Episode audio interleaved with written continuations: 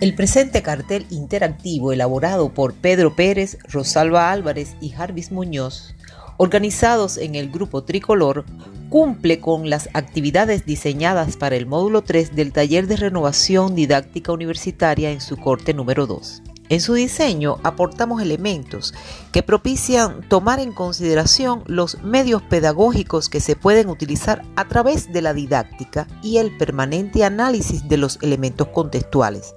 por tanto, las relaciones sociales que se establecen en el proceso de enseñanza-aprendizaje tienen una complejidad determinada y debemos reconocer que somos partícipes de la misma. En consecuencia, el dialogar, la empatía y el hecho de enlazar elementos técnicos con conocimientos y contenidos convierten al docente no solo en un facilitador, sino en un mediador que igualmente aprende y se retroalimenta de manera permanente, al tiempo que él o los estudiantes también reciben herramientas que facilitan sus procesos cognitivos y su interacción. Pero todos participan activamente, descubriendo y redescubriendo, construyendo y reconstruyendo en colectivo, en equipo, de modo dinámico e integrador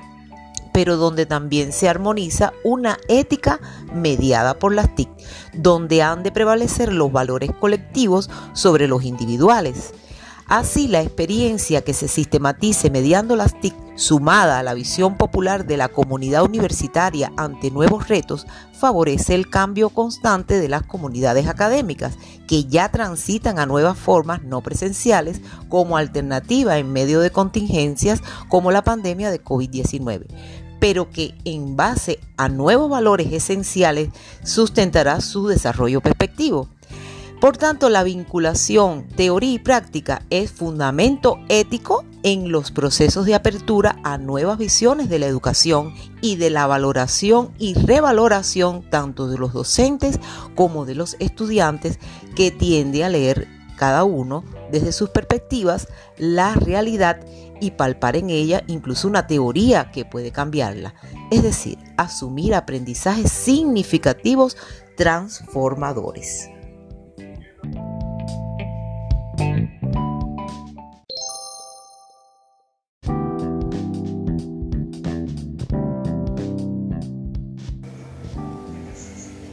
Saludo para todos y todas. Les habla Rosalba Álvarez García integrante de este equipo de trabajo que les aporta la presentación y en especial abordaremos lo referido al proceso de los roles de los actores del hecho educativo. Cuando hablamos de rol, estamos abordando la función o el papel asumido por un ser humano en un cierto contexto. Los, los responsables del desarrollo de la formación desde la universidad deben crear condiciones que propicien una formación integral del estudiante. Aquellas eh, son las condiciones que no solo instruyan al estudiante, sino que además eduquen su desempeño profesional en lo adelante.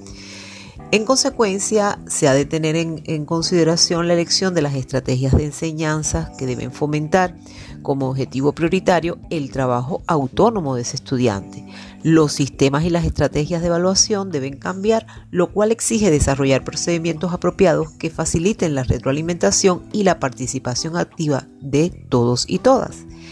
El cambio en las estrategias de enseñanza comienza precisamente por un cambio en la cultura académica donde se logre sembrar como semilla que el pensamiento crítico es una actitud ante la vida.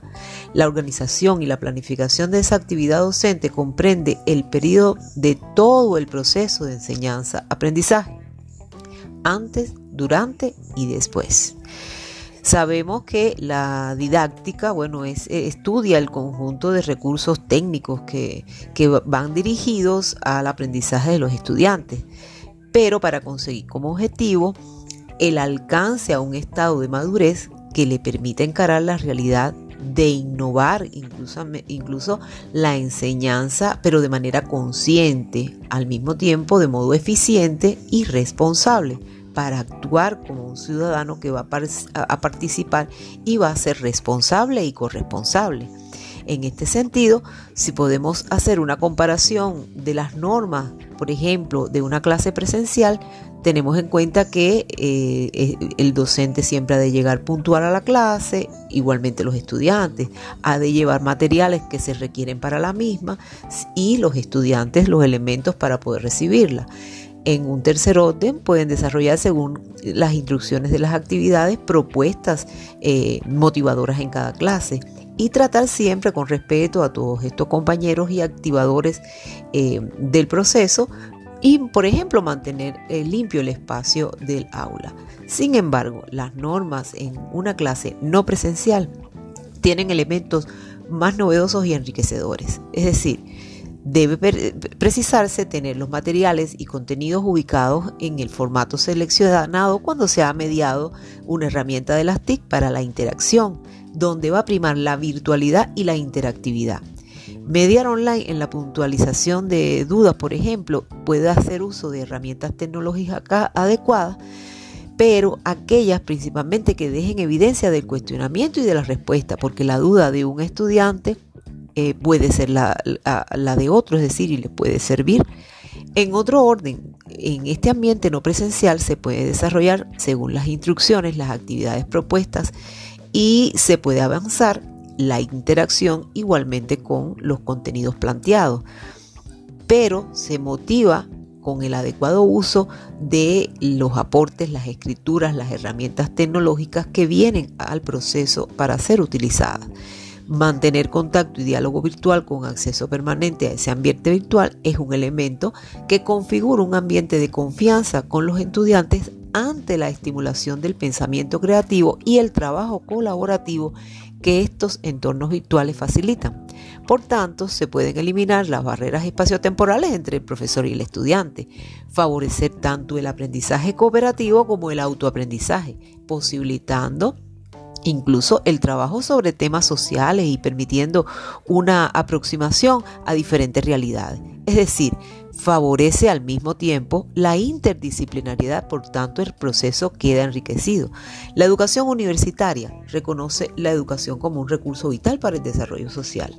En este sentido, eh, es de reconocer que la experiencia es la esencia para que el aprendizaje sea significativo y se pueda innovar, pues el ser humano hace a diario y fortalece lo que conoce cuando descubre nuevas formas de aprender. Hasta aquí un elemento de aporte a los roles para obtener reflexión crítica en cuanto a este tema que estamos aportando. Gracias.